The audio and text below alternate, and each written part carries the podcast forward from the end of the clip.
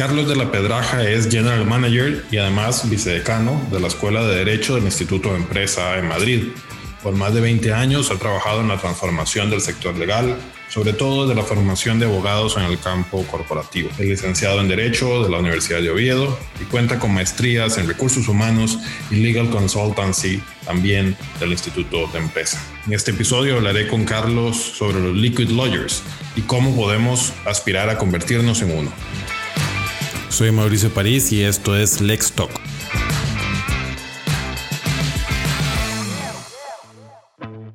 Lex Talk llega a ustedes gracias al auspicio de Masterlex. Carlos, es un gusto para mí recibirte en los micrófonos de Lex Talk para hablar sobre un tema muy novedoso y que debe ser de interés para todos los profesionales en derecho y sobre todo creo yo para quienes aspiran a hacerlo, sobre todo en tiempos en donde todo está cambiando vertiginosamente. Muchísimas gracias eh, eh, Mauricio por la oportunidad de compartir este, este ratito juntos, como tú dices, en un tema eh, absolutamente en boga, en un tema apasionante además, que yo creo que está revolucionando el concepto que teníamos de los abogados hasta el momento. Sin duda alguna, yo creo que, que así es. He leído con mucho interés tus artículos sobre eh, la profesión legal, eh, precisamente en donde en algunos recientemente has estado explotando este concepto de los liquid lawyers. Y quisiera iniciar preguntándote directamente de qué hablamos cuando hablamos de un liquid lawyer o abogado líquido. ¿Qué quiere decir eso? Pues eh, la verdad es que, que para empezar, y sobre todo el primer acercamiento al término abogado líquido, yo me quedaría con líquido. ¿no? Cuando nosotros estamos pensando en algo líquido o en el estado líquido eh, de, un elemento, lo que estamos viendo es el, estado expansivo, el estado realmente de llegar a todas partes, eh, el estado de adaptación. ¿no? Entonces, esas son yo creo que tres de las cosas importantes que hay cuando hablamos de abogacía eh, líquida. ¿Y, ¿Y, por qué estamos viendo que los abogados, que era una profesión muy regulada, una profesión además que no había variado en los últimos 500 eh, años, de repente empieza a expandirse y empieza a hacerse mucho más moldeable. Eh, y, yo la verdad es que para la definición de ese estado líquido del abogado me gustaría hablar de, cinco elementos que son eh, un abogado, lo primero que te salta a la mente es el derecho. Y el derecho, como todos sabemos, y, mi expertise es en derecho corporativo, eh, el derecho pues parecía que un abogado que sabía muchísimo derecho, pues iba a ser un abogado muy exitoso, incluso podía llegar a partner de un gran despacho eh, y ser pues el, top de, la abogacía. Lo que sí es verdad es que cuando empezamos a hablar de derecho líquido, estamos hablando ya de un derecho eh, no solo multidisciplinar, multidisciplinar perdón, eh, es decir, no solo de una disciplina dentro del derecho, sino que incluso podemos hablar y podemos ver distintos sistemas jurídicos, como es el, derecho comparado y cómo se trabaja en el derecho, ya no solo en una determinada región, sino cómo lo conectas con otras jurisdicciones a nivel, a nivel global. Y lógicamente, cuando nos expandimos un poquito más del concepto derecho, empezamos a ver también la multidisciplinariedad con otras disciplinas. Eh, lógicamente pues con temas de, eh, economía, con temas de finanzas, con temas de politics, con temas de sustainability. O sea, hay un mundo fuera de esas eh, fronteras del derecho que desde luego empieza a hacerse mucho, mucho más, mucho, mucho más grande. con los clientes, cuando ya pasamos del concepto derecho y nos vamos a derecho más líquido, nos vamos a clientes. Antes el cliente pues era realmente un cliente muy fiel, era realmente un cliente que siempre volvía o siempre acudía a nuestros servicios y ahora estamos viendo que para trabajar con un cliente no solo trabajas en la relación abogado-cliente, sino que a veces eh, esa corporación, esa, esa empresa es mucho más que tu cliente, es tu partner. Te pide que, trabajes con él en desarrollar internamente eh, temas legales. Eh, ya no solo estás prestando un, servicio de asesoramiento, con lo cual nos expandemos también en ese concepto abogado-cliente. Eh, respecto a, la competencia, claro, nosotros estamos acostumbrados a un mundo en el que los abogados competíamos con abogados y, y nos damos cuenta que en las últimas épocas eh, empiezan a surgir competidores incluso no abogados. que lo que hacen es trabajar con diferentes técnicas eh, empresariales para competir en una profesión regulada en determinados eh, tipos de asuntos, pero en el que están compitiendo con nosotros a, muy, a muy alta escala. entonces, claro, la competencia volvemos a expandirla también. ¿Qué pasa? Ya no competimos solo con law firms, estamos compitiendo con otro tipo de estructuras, con otro tipo de players y tenemos que ser lo suficientemente líquidos para poder adaptarnos. Eh, y por último, yo creo que también el perfil de los abogados, y estoy seguro, Mauricio, que hablaremos de esto largo y tendido en este, en este ratito, cómo los abogados jóvenes quieren ejercer el derecho de una forma diferente y se motivan por cosas distintas y yo creo que también ahí tenemos que ser flexibles y adaptables pues, a esos nuevos perfiles en la, en la abogacía. Sí, sin duda muy interesante y, le introduce eh, elementos importantes, sobre todo a los, a los abogados más, más jóvenes, en cuanto a esas aptitudes que deben eh, de tener a la hora de ser fichados por un despacho o por una asesoría de, de, empresa, ¿no? Yo, por ejemplo, recibo, no sé, unos 10 eh, currículos al mes por correo electrónico, por LinkedIn, eh, de abogados que desean incorporarse al despacho en distintas jurisdicciones.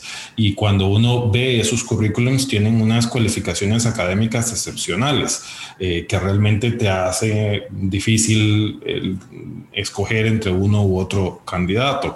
Pero lo que sucede es que a partir de cierto nivel, la calidad profesional se presume eh, sin duda, es decir, que tengan una formación académica eh, excepcional ya llega a ser la regla porque eh, lo encuentras eso mm, en el mercado con, con, alguna frecuencia, ¿no? Entonces ahí es donde entran esas aptitudes blandas, ¿no? Esos elementos diferenciadores. ¿Cuáles crees que son esas aptitudes blandas? Que deberían de ser eh, prioridad para los nuevos profesionales sin descuidar, desde luego, la excelencia académica? Pues eh, pregunta que, que, nos da eh, para diferenciar yo creo que, que, dos tipos de habilidades o dos tipos de competencias, porque muchas veces cuando estamos viendo cómo se está desarrollando los nuevos perfiles, parece que esto de las soft skills o habilidades blandas, que a mí no me gusta llamarlas así porque yo estoy absolutamente convencido que van a ser las habilidades duras para los próximos, para los próximos años, pero sí parece que esto es, bueno, por lo típico, trabajo en equipo, comunicación, negociación, lo de siempre. Eh, yo, lo que diría es que, eh, por supuesto, con, con la pandemia eh, global en la que nos estamos, a la que nos estamos enfrentando, pero antes de la pandemia ya empezaba a haber un cambio radical tanto en hard skills como en soft skills. y aunque me preguntas solo por las blandas, yo creo que es importante también mencionar algunas duras.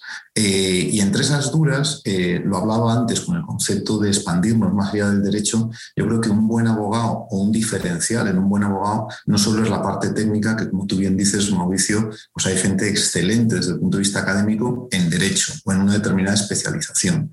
Yo lo que creo es que tiene que haber unas habilidades duras también en visión de campo. O sea, un abogado, para mí, que quiera trabajar en derecho corporativo, tiene que saber de economía, tiene que saber de regulatorio, tiene que saber de entorno económico, tiene que saber de finanzas, tiene que saber de contabilidad, que no son materias propias de la abogacía tradicional, pero que desde luego son indispensables el, controlarlas y el saber de, todas ellas para poder prestar un buen asesoramiento. Y eso no son habilidades blandas, son habilidades duras.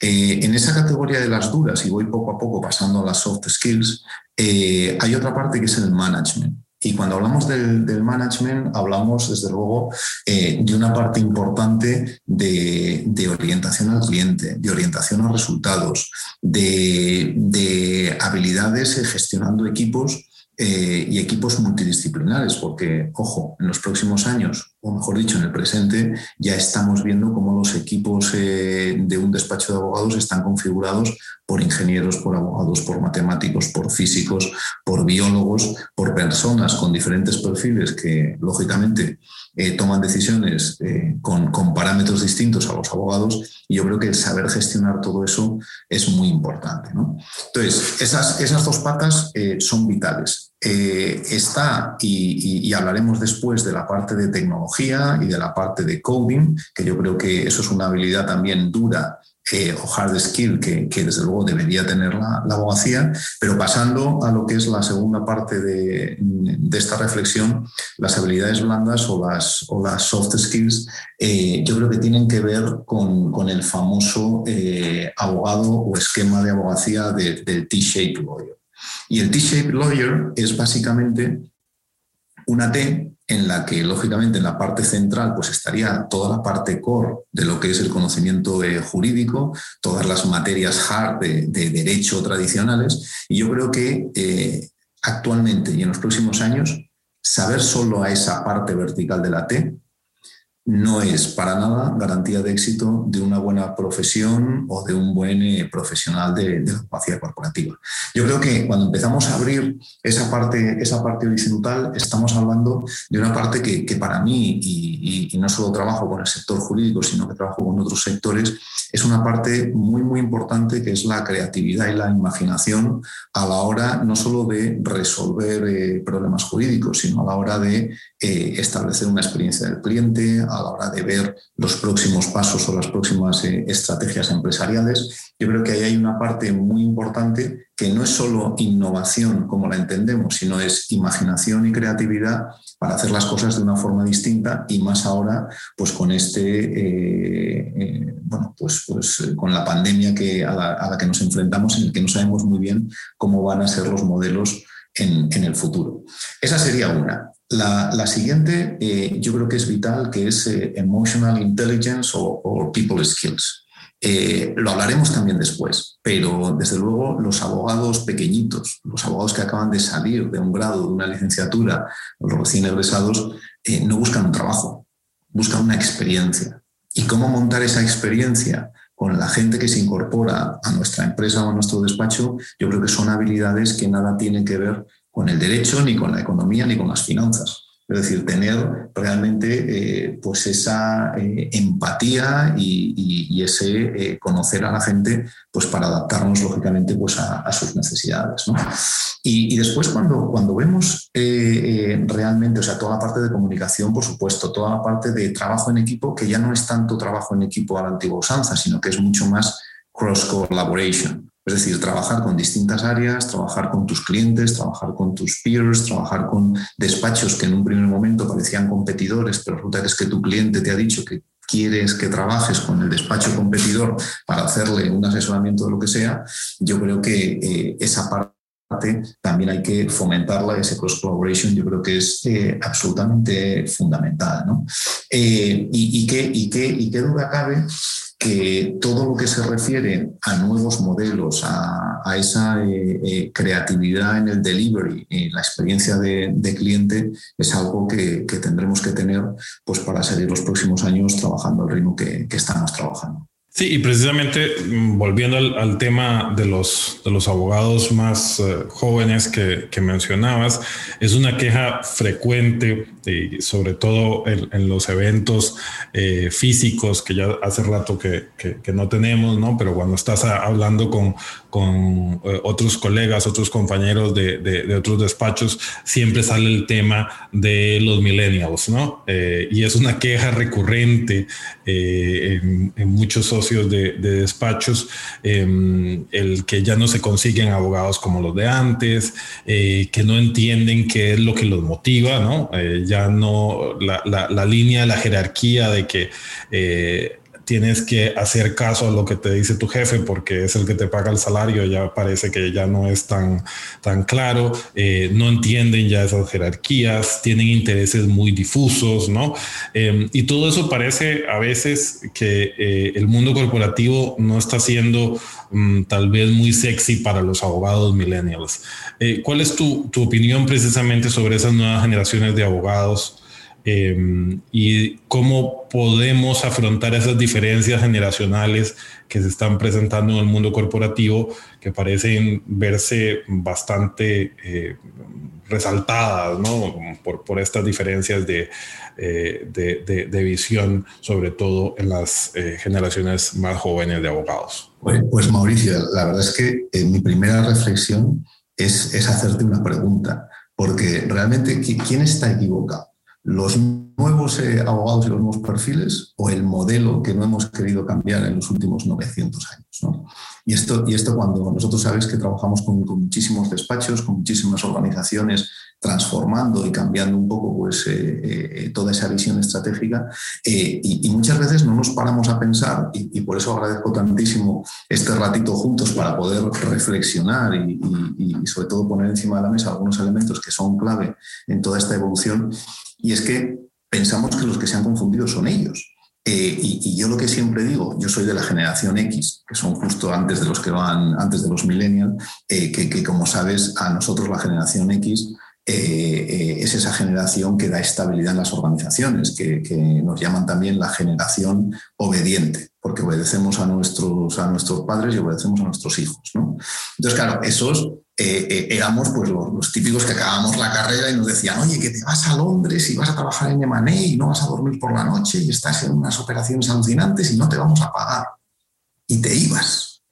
Entonces, claro, eh, estas cosas a, los nuevos abogados eh, o sea, no solo no se van, sino que ellos lo que quieren hacer es ir a jugar al pádel a las 5 de la tarde, eh, compaginarlo además con su vida personal y además dónde están los límites de uno y de otra, pues es eh, difícil, de, difícil de, entender.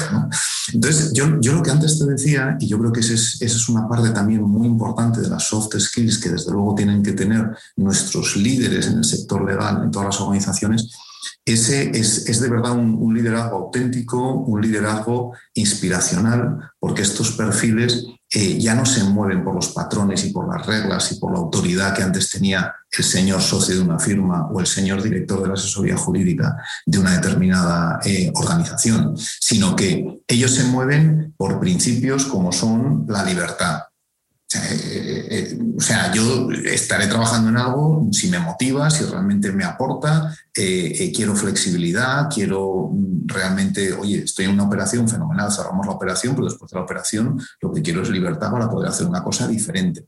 quieren personalización son, son personas que, lo que realmente no quieren ser un número. Oye, aquí entran 20 mm, abogados de nivel 1, que es el principio, y aquí todos por el mismo rasero. No, no, yo quiero que personalices en mí, porque a mí me gusta estudiar chino por la tarde, o a mí lo que me gusta es ir, eh, pues eso, a jugar al tenis por la mañana. Entonces, quieren personalización y nuestras organizaciones de momento eh, les cuesta mucho esa personalización y ir con cada uno pues haciendo eh, cosas diferentes.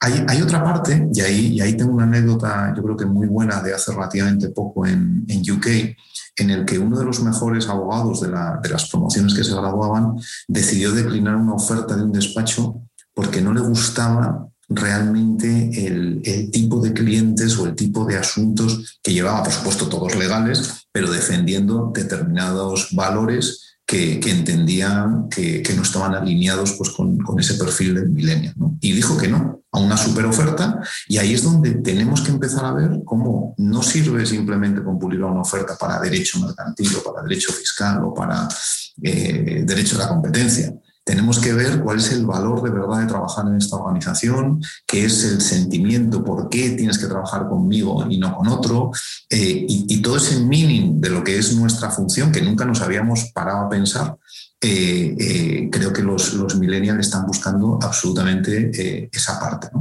Y, después, muy rápidamente, yo creo que hay dos cosas básicas y otra que, todos nos preguntamos, y, en mis equipos, gracias a Dios, tengo un montón de millennials, yo soy el abuelo corporativo totalmente, eh, pero, pero gracias a Dios los que trabajamos con millennials nos preguntan todo el día, ¿cómo voy? ¿Cómo voy? Y tiene una velocidad de crucero que es totalmente distinta a la nuestra, ¿no? Lo cual necesitan un feedback eh, eh, continuo. Y ese feedback es otra de las partes que cuando hablamos de people skills es algo que, que, hay que trabajar y que hay que enseñar eh, y aprender a hacer, eh, lógicamente, pues como responsable de equipos. ¿no? Pero las dos últimas eh, partes que son muy importantes son la colaboración, y, Mauricio, como tú bien sabes y como buen conocedor de la, de la, profesión, realmente en los estudios de derecho lo que menos se prima es la colaboración. Y además la colaboración es una colaboración mm, eh, quizá entendida de una forma muy diferente a como la entienden eh, eh, hoy por hoy pues, por las nuevas generaciones.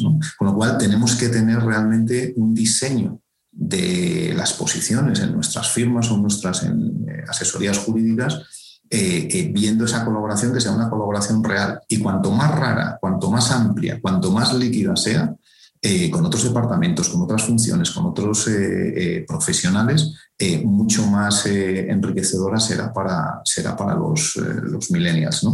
Y, por último, que eso es algo que, yo también cuando hablo con, con firmas y firmas globales, eh, eh, me peleo mucho en el buen sentido de la palabra, es en hacer el trabajo divertido. Eh, para algunos que, nacemos motivados ya desde por la mañana, a primera hora, pues básicamente esto es algo que entra dentro de nuestro esquema de juego. Pero si tú piensas en la, en la, abogacía, piensas en la abogacía más tradicional, ¿cuántos partners conozcas que se levanten por la mañana e intenten que el trabajo sea divertido? Es que eso es vital. Pero es que eso es vital y no quiere decir que, el trabajo divertido sea ponerte una nariz de payaso y dar saltos por despacho. O sea, cuando hablamos de trabajo divertido, ¿por qué no hacemos un trabajo variado?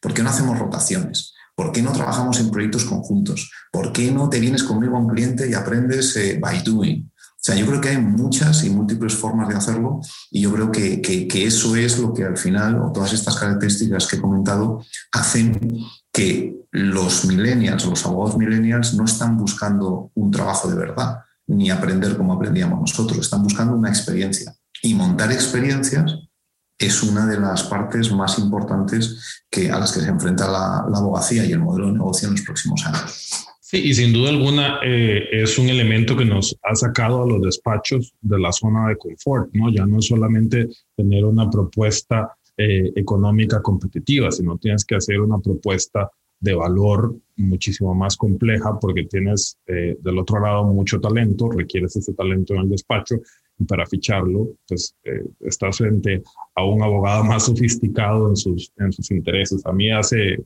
creo, cuestión de dos años en una entrevista a un abogado que, que, fichamos, me hizo una pregunta que me descolocó. también eso ha cambiado mucho, ¿no? En las entrevistas ahora son los abogados los que te hacen buena parte de las preguntas y ya no es solamente una entrevista unidireccional. Y, al final de la entrevista me preguntó que si yo hacía coaching o mentoring. Yo la verdad me quedé totalmente descolocado, no supe qué responderle en ese momento, pero eh, él, él, anotaba, ¿verdad? Todos los temas que le iban interesando y esa pregunta, porque iba a trabajar directamente conmigo y quería saber qué tipo de jefe eh, era el que tenía al, frente, ¿no? Pero sin duda alguna son eh, ese tipo de cosas que nos sacan de la zona de confort de los despachos, pero me parece a mí que eh, sin duda alguna para, para bien. Pero precisamente dentro de, de estos intereses de los abogados más jóvenes están eh, todos esos temas en la intersección entre derecho y, tecnología, que por cierto, el Instituto de Empresa tiene un magnífico programa de Legal Tech que tengo yo en mi wish list, ojalá para los próximos años.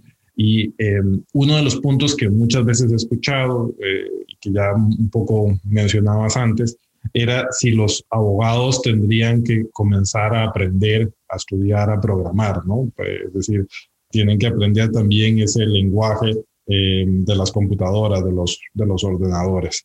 Eh, ¿Cuál es tu opinión sobre eso? ¿Te parece que es indispensable para los abogados interesados en la tecnología que también aprendan eh, programación, que era generalmente un aspecto que estaba pues reservado precisamente para los programadores, para los informáticos. Pues, pues déjame, déjame responderte, Mauricio, con, con una anécdota que, que, a mí me pasó hace, hace ya cinco años, yo creo, unos cinco años. Eh, en, en, todas las cosas que hacemos en, en, el, IE, eh, hicimos un programa que se llamaba Legal Bridge to Silicon Valley, en el que, en el que básicamente lo que veíamos en, Silicon Valley y teníamos eh, pues reuniones con los principales players, tanto desde dentro de las eh, organizaciones pues más tecnológicas y más punteras, en la asesoría jurídica, y, y, tenemos también pues, conversaciones con los despachos pues más sofisticados en, todos los temas de, Legal Tech.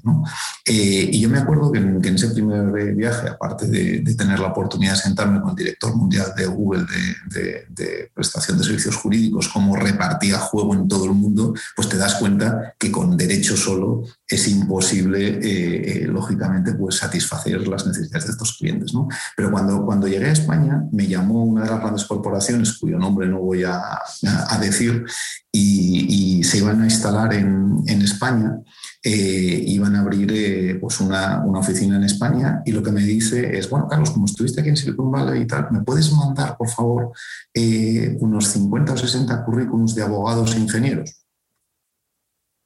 Entonces dije yo, bueno, mm, eh, Philips, pues abogados y ingenieros, espérate un momento porque si encuentro 50 me los voy a quedar para mí en vez de mandártelos para ti. Pero, pero, pero claro, eh, eh, mira la concepción hace cinco años había en Estados Unidos, que como, sabemos todos miramos y, nos eh, miramos en el espejo siempre, ¿no? de Estados Unidos. Pero, pero ya estaba esa idea de, la tecnología o esa idea de la, de la, parte técnica y la parte de abogacía. ¿no?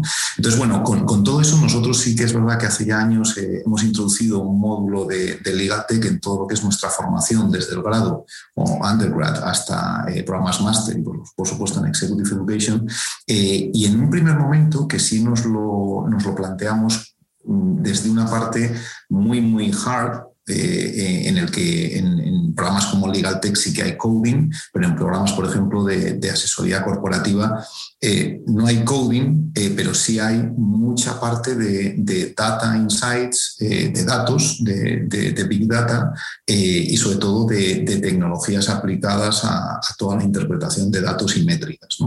Que yo creo que en un primer momento sí parecía que el coding iba a ser absolutamente indispensable para ser un super abogado en los próximos años. Yo creo que el coding, ojalá eh, todo el mundo supiese eh, Python y, todo el mundo pudiese eh, codificar, pero yo lo que creo que hay que hacer es entender bien la tecnología y cómo aplicarla a, tu modelo de negocio.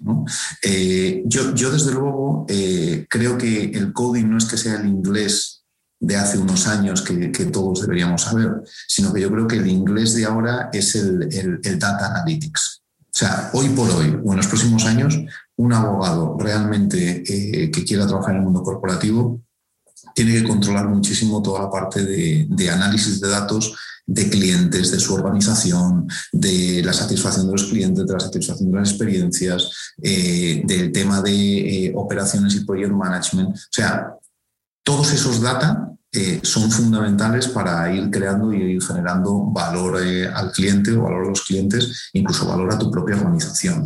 Entonces, eh, desde luego, esa visión técnica yo creo que hay que tenerla.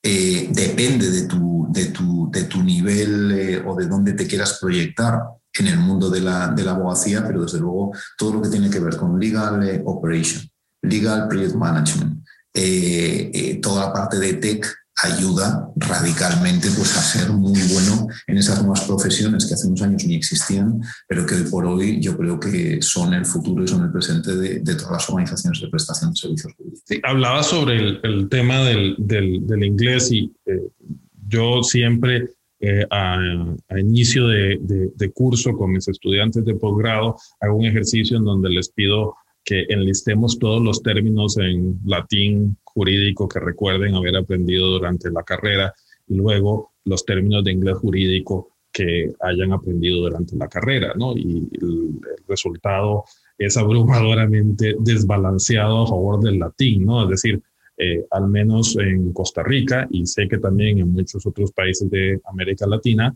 eh, nuestros abogados saben eh, o salen de la universidad sabiendo más latín que inglés jurídico, ¿no? Es decir, sin perjuicio de que el derecho romano sea la base de muchas cosas, pareciera que las universidades se han quedado bastante lejanas de todas estas aptitudes que requiere el mercado de los nuevos profesionales. ¿no? Parece que no se está hablando el mercado con las universidades eh, en muchos casos y lo que se está ofreciendo no difiere en nada de lo que se ofrecía hace 100 años en, muchos casos en, la formación del, del, del, estudiante. ¿no? Parece que podría haber una paradoja entre ese liquid lawyer eh, y los eh, solid law schools, ¿no?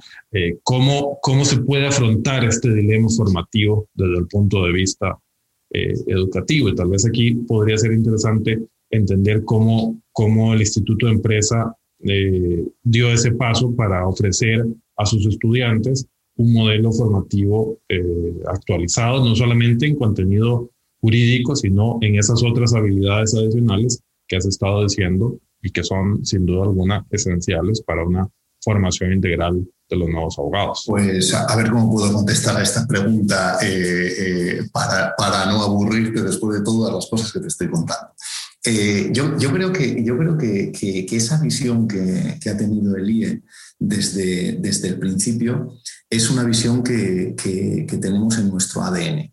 Y, nuestro ADN resulta que es que el primer programa en formación de abogados que surgió en, en, IE, eh, claro, surgió de la business, de la business school. Eh, nosotros éramos una business school eh, y lo que hicimos es trabajar muchísimo desde la parte académica con la parte profesional. Es decir, nuestro claustro, nuestro faculty, hay una compensación siempre muy, muy buena entre practitioners y internal faculty. Y eso es una visión que, yo creo que es muy importante, eh, no solo en lo que es eh, la, forma de, la forma de enseñar, la forma de configurar las, determinadas, eh, las distintas materias, sino también yo creo que es un, approach al mercado eh, totalmente distinto de, otras, eh, de otras universidades. Eh, y, es verdad que ahí, ahí viendo un poco la comparativa, sobre todo con, Estados Unidos o, viendo la comparativa con algunos europeos, incluso algunos asiáticos y por supuesto en, Latinoamérica, yo creo que ahí hay dos perfiles, sobre todo de fuerzas internas en lo que son las universidades. Cuando realmente tienes una universidad muy balanceada, eh, y digo balanceada en el que la faculty, por supuesto, que tiene eh, un, poder eh, y tiene, desde luego, pues, pues, pues la, magia de, enseñar y enseñar el, contenido, pero realmente tienes que estar siempre con un, pie puesto en el mercado, viendo qué es lo que está demandando el mercado, viendo lo que está demandando las organizaciones y viendo cuál es el enfoque que realmente va a servir a las personas que tú estás formando para que después se coloquen y hagan un trabajo eh, lógicamente eh, buenísimo en el entorno laboral. Entonces, nosotros siempre hemos mantenido ese balance eh, entre esas dos visiones y de hecho somos una law school que tiene, por ejemplo, un departamento de, corporate development en el que nosotros trabajamos con las firmas a nivel eh, España, a nivel eh, Europa, a nivel global y trabajamos con ellos para ver cuáles son los problemas a los que se enfrentan para poder después coger esa serie de problemas y eh, introducirlos en nuestro portfolio o en nuestro, o en nuestro sistema de, aprendizaje. ¿no? Entonces, yo creo que, una de las claves es la, eh, la cercanía al entorno, eh, a la práctica jurídica, al entorno, al entorno jurídico. ¿no?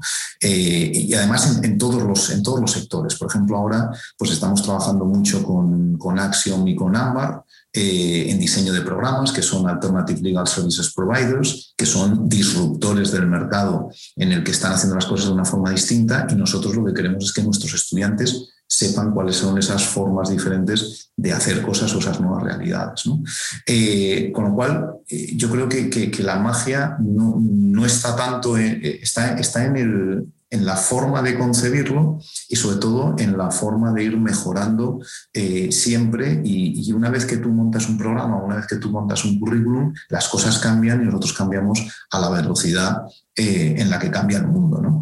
Y después, respecto a la segunda pregunta que me hacías, eh, ¿cómo enseñamos esa serie de habilidades? yo creo que, que, eso también lo tenemos muy claro en la parte experiencial. Nosotros enseñamos todo eso by doing. Eh, antiguamente pues, se llamaba el método del caso, eh, pero que lógicamente ahora eh, yo creo que hay otras múltiples formas y, más en, en, estos sistemas de aprendizaje híbridos pues que estamos trabajando ahora, en el que tenemos alumnos pues, que están presencialmente en, clase, hay otros alumnos que están en virtual, pero participando en la clase exactamente igual que si estuviesen físicamente.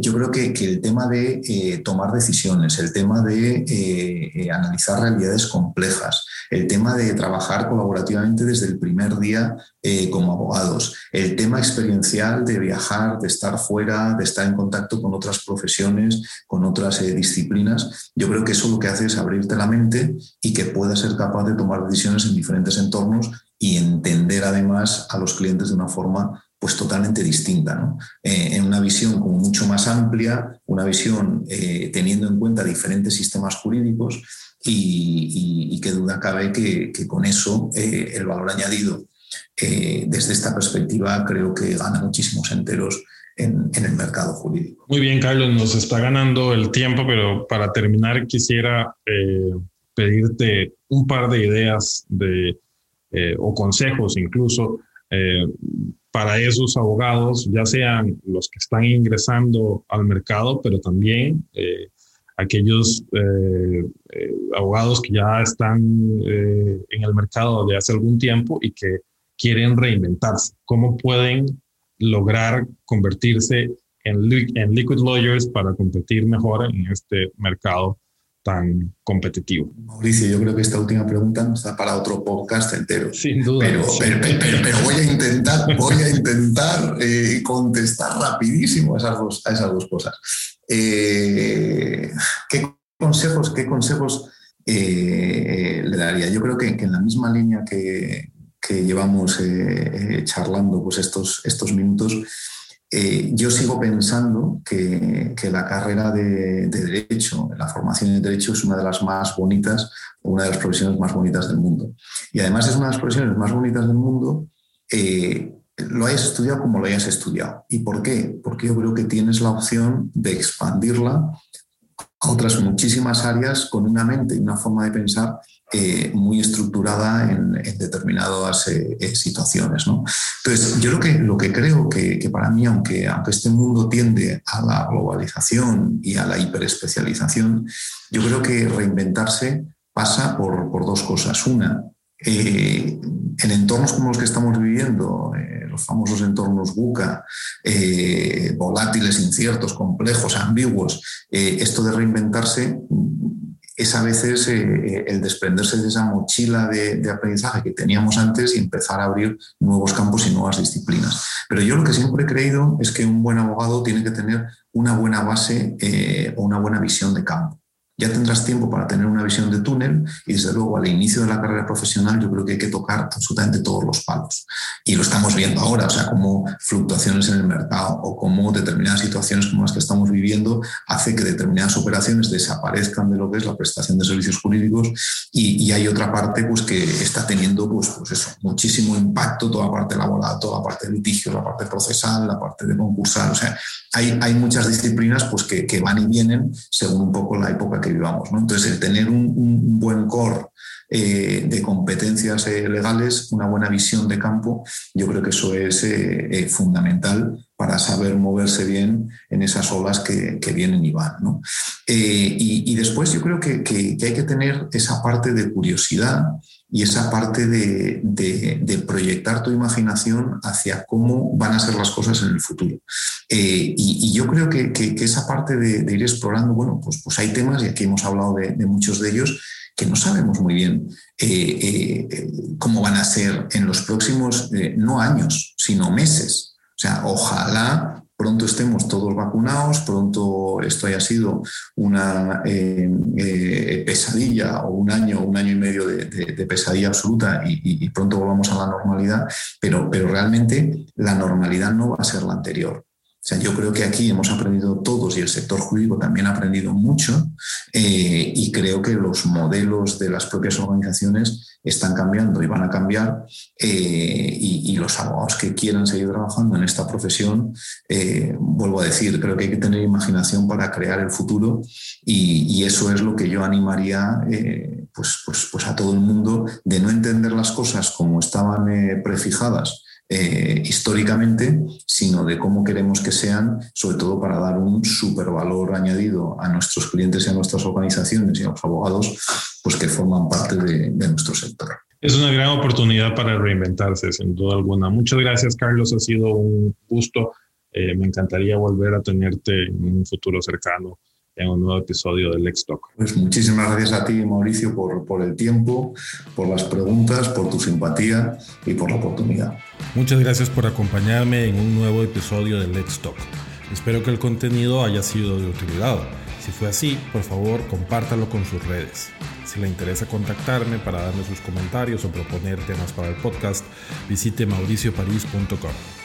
Lex Talk es una producción de Relax Media. Este contenido no constituye asesoría legal.